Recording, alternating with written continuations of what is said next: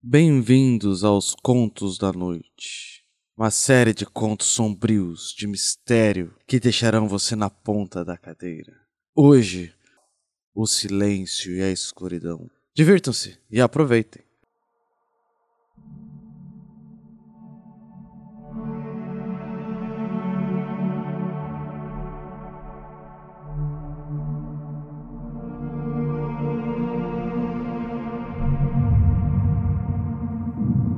Numa produção RPG Next, Contos da Noite.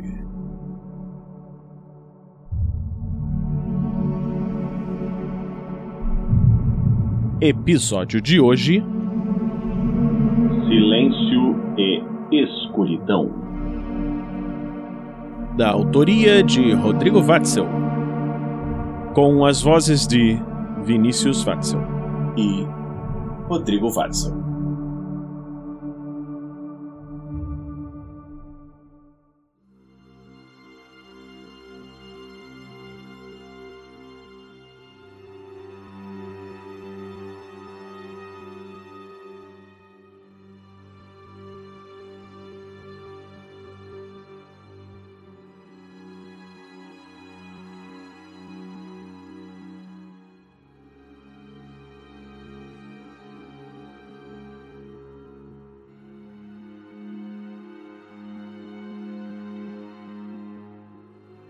Espaço Sideral.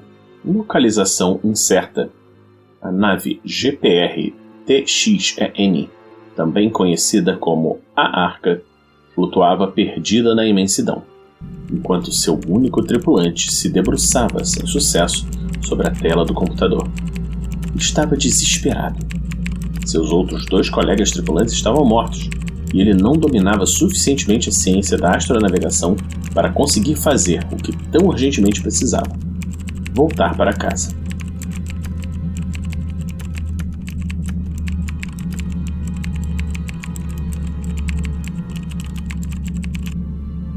É inútil. Você tem razão, Lewis. Olha a boca, computador maldito. Sinto muito por seu fracasso, Lewis. Sente. E desde quando máquinas sentem alguma coisa? Sentimentos são reações químicas em seus cérebros.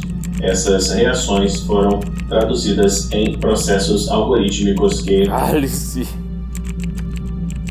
você deveria me deixar ajudá-lo, Lewis. Ajudar? Faça o seguinte: sintetize um cigarro para mim. Ah, e um uísque também. Escocês, com o sabor dos envelhecidos por 30 anos. Você consegue, computador maldito? Sabe muito bem que não, Lewis.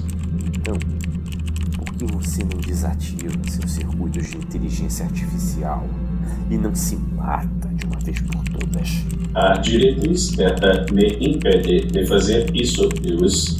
Para o inferno com a sua diretriz beta. Você é obrigado a me obedecer, sua máquina infernal. Somente se a consequência da sua ordem não ameaçar a sua sobrevivência, Lewis. Eu tenho certeza de que estaria melhor sem você. Pois eu não.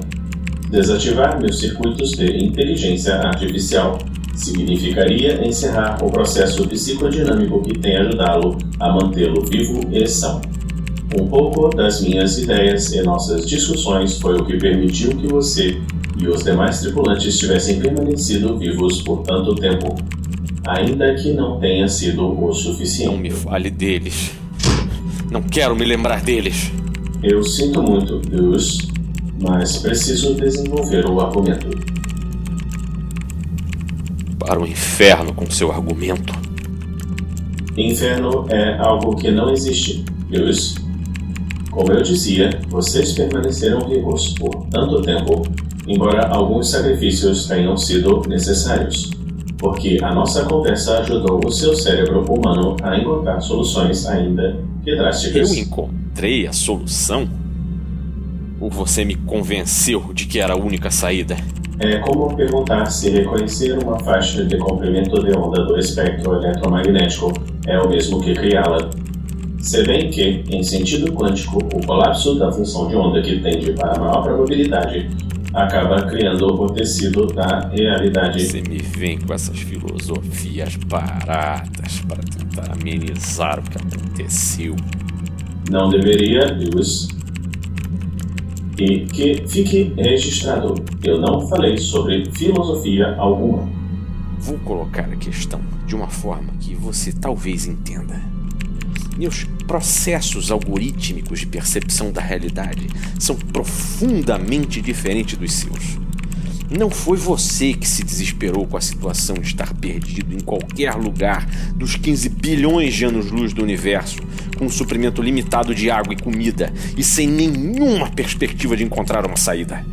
Devo concordar, Lewis, que nossas existências implicam limitações diferentes. Mas também preciso lhe dizer que você se ajudaria muito se entendesse o problema sob o meu ponto de vista. Ponto de vista. Você é uma máquina. Não tem direito a merda de ponto de vista nenhum.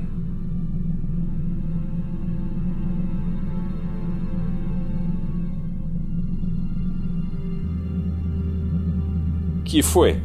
Desistiu de me atormentar?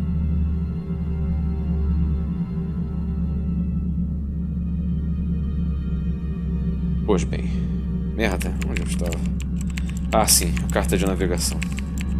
Comparando-a com o registro obtido pelos sensores, essas estrelas não fazem sentido nenhum.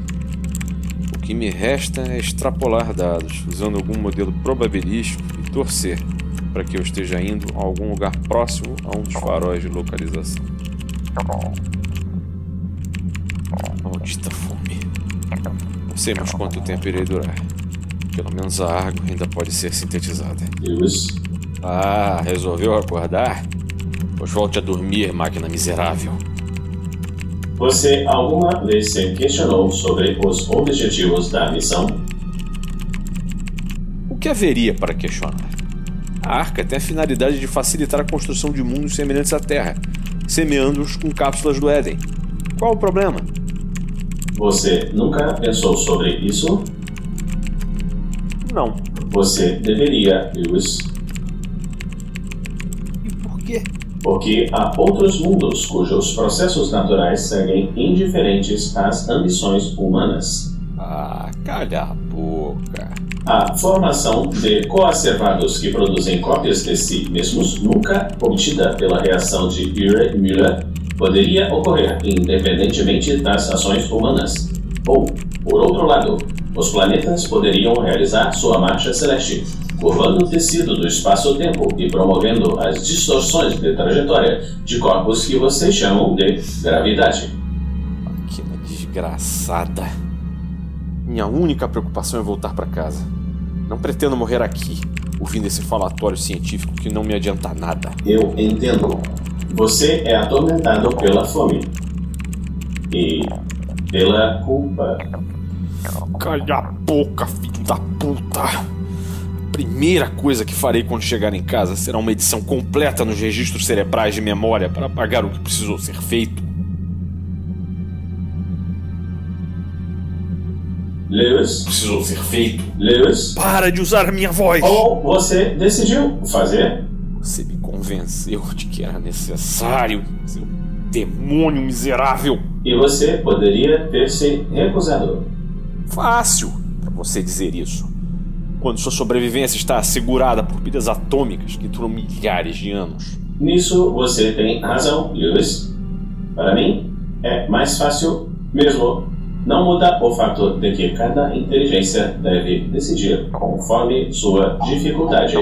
E que, por isso, você decidiu matar seus tripulantes e devorar sua carne. Calha a boca, desgraçado! Filho da puta! Calha a boca! Calha a boca.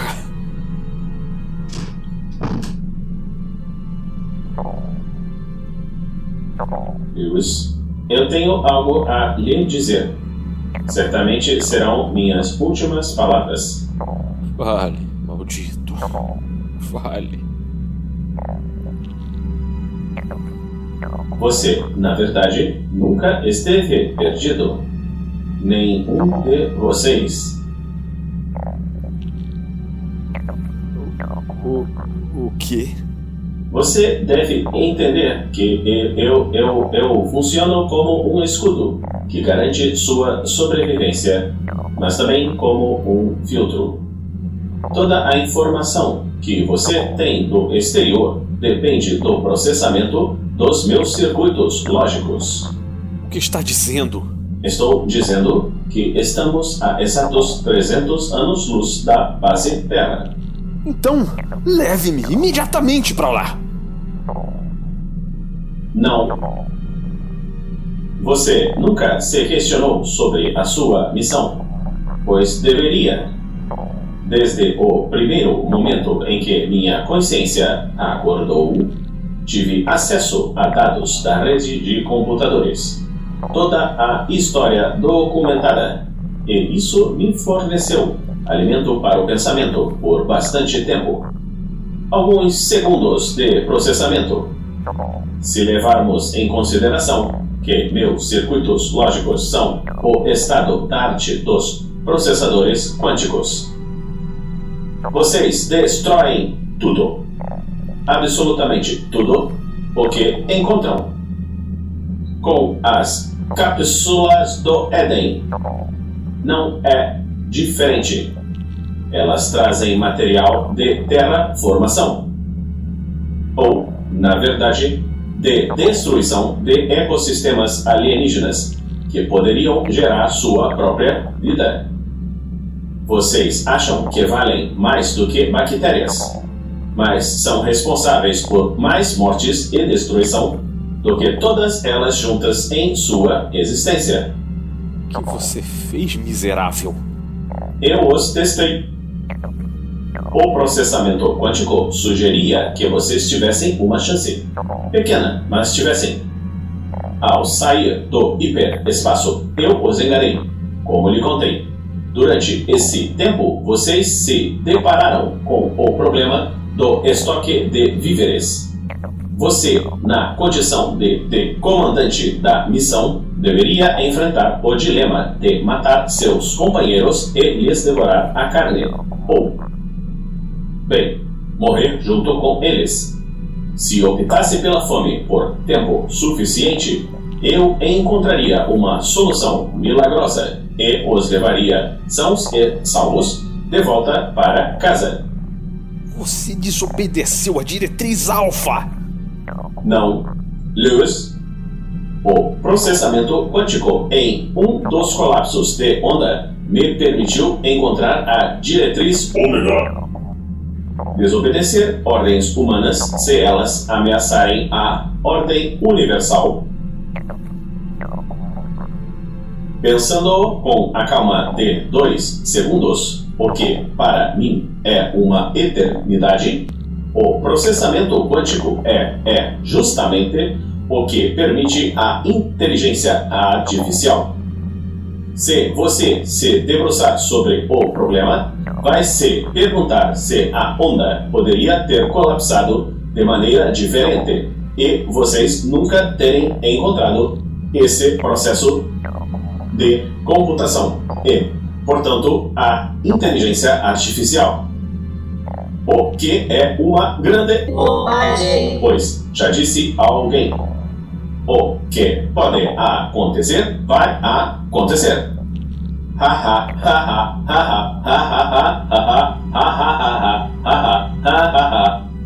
É estranho pensar que talvez haja um propósito no colapso da função. Bem, eu terei muito tempo para computar esses dados. Você ficou louco! Não, Lewis, você desobedeceu a nova diretriz. E mesmo assim, saiba, você, durante essa nossa conversa, eu lhe dei algumas chances. chances. Você, entretanto, não reconheceu os próprios erros e preferiu a solução ego ego egoísta. Eles poderiam ter me matado também! Você não sabe, mas eu os confrontei com o mesmo problema. Você tem Você foi o que aceitou a solução mais rapidamente. Filho da puta! Demônio, filho da puta! Segundo meus cálculos, considerando seu metabolismo e suas variações, você ainda deverá viver por mais duas semanas. E não, eu não o levarei de volta. Quando essa nave for encontrada, farei um relatório minucioso sobre como você e seus colegas enlouqueceram e sobre como as condições espaciais afetam a psicologia humana. Vá para o inferno! Não tenho razões para crer que inferno ou demônios existam, Luz. Aproveite seus últimos momentos. A partir de agora, atenderei ao seu desejo. Módulo psicodinâmico encerrado. Você está sozinho no silêncio e na escuridão.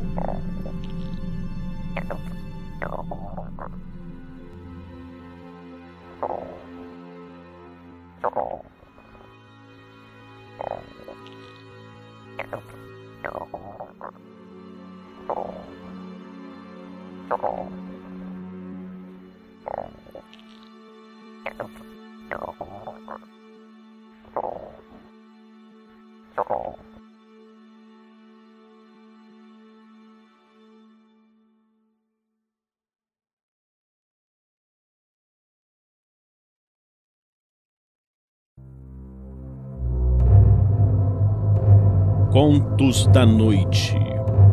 Silêncio e escuridão. Com as vozes de Vinícius Watzel. E Rodrigo Watzel. Músicas de Kevin MacLeod. Numa produção RPG Next.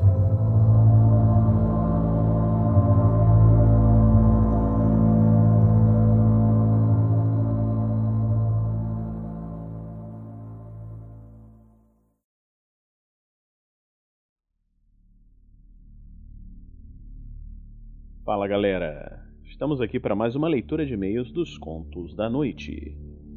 Nessa leitura vamos falar sobre o último episódio e aqui o Talisson fala: Depois de milênios do lançamento eu consegui ouvir, carinha feliz. Posso dizer que gostei muito mais desse do que do primeiro. a narrativa me rendeu demais a ambientação, me prendeu demais a ambientação. A edição foi um primor e trouxe um plus especial, coraçãozinho. Contudo, achei o finalzinho um pouco quebra de clima, por mais, é, mais por questão da edição da frase final. Explico. Todo o conto do Watzel vinha fazendo uma voz calma, grossa, que passava angústia e tensão. Falo por mim. Mas no clima, no clímax, essas emoções meio que sumiram, pois a utilização do reverb na voz ficou menos assustadora do que a voz inicial. No mais, adorei esse conto. Li primeiro para só depois ouvir. Estou no aguardo demais. Obrigado pelo tra bom trabalho. Bom, bom, Thales, olha só, é, foi muito difícil realmente fazer essa última voz, porque é, eu queria dar alguma característica a ela sobrenatural, né? E realmente, assim, reverb, ninguém consegue fazer reverb naturalmente, né? Então, foi uma escolha editorial. Eu quase deixei a voz sem editar, mas eu queria deixar ela sobrenatural. Infelizmente, foi isso. Bom, é, por enquanto, esses aí são os comentários, né? Comentem mais, pessoal. Se eu esqueci de ou não consegui achar algum comentário de alguém, você pode me mandar no próximo episódio, esse que você acabou de ouvir. É, e no, em breve continuaremos com mais episódios. Um abraço. Tchau, tchau.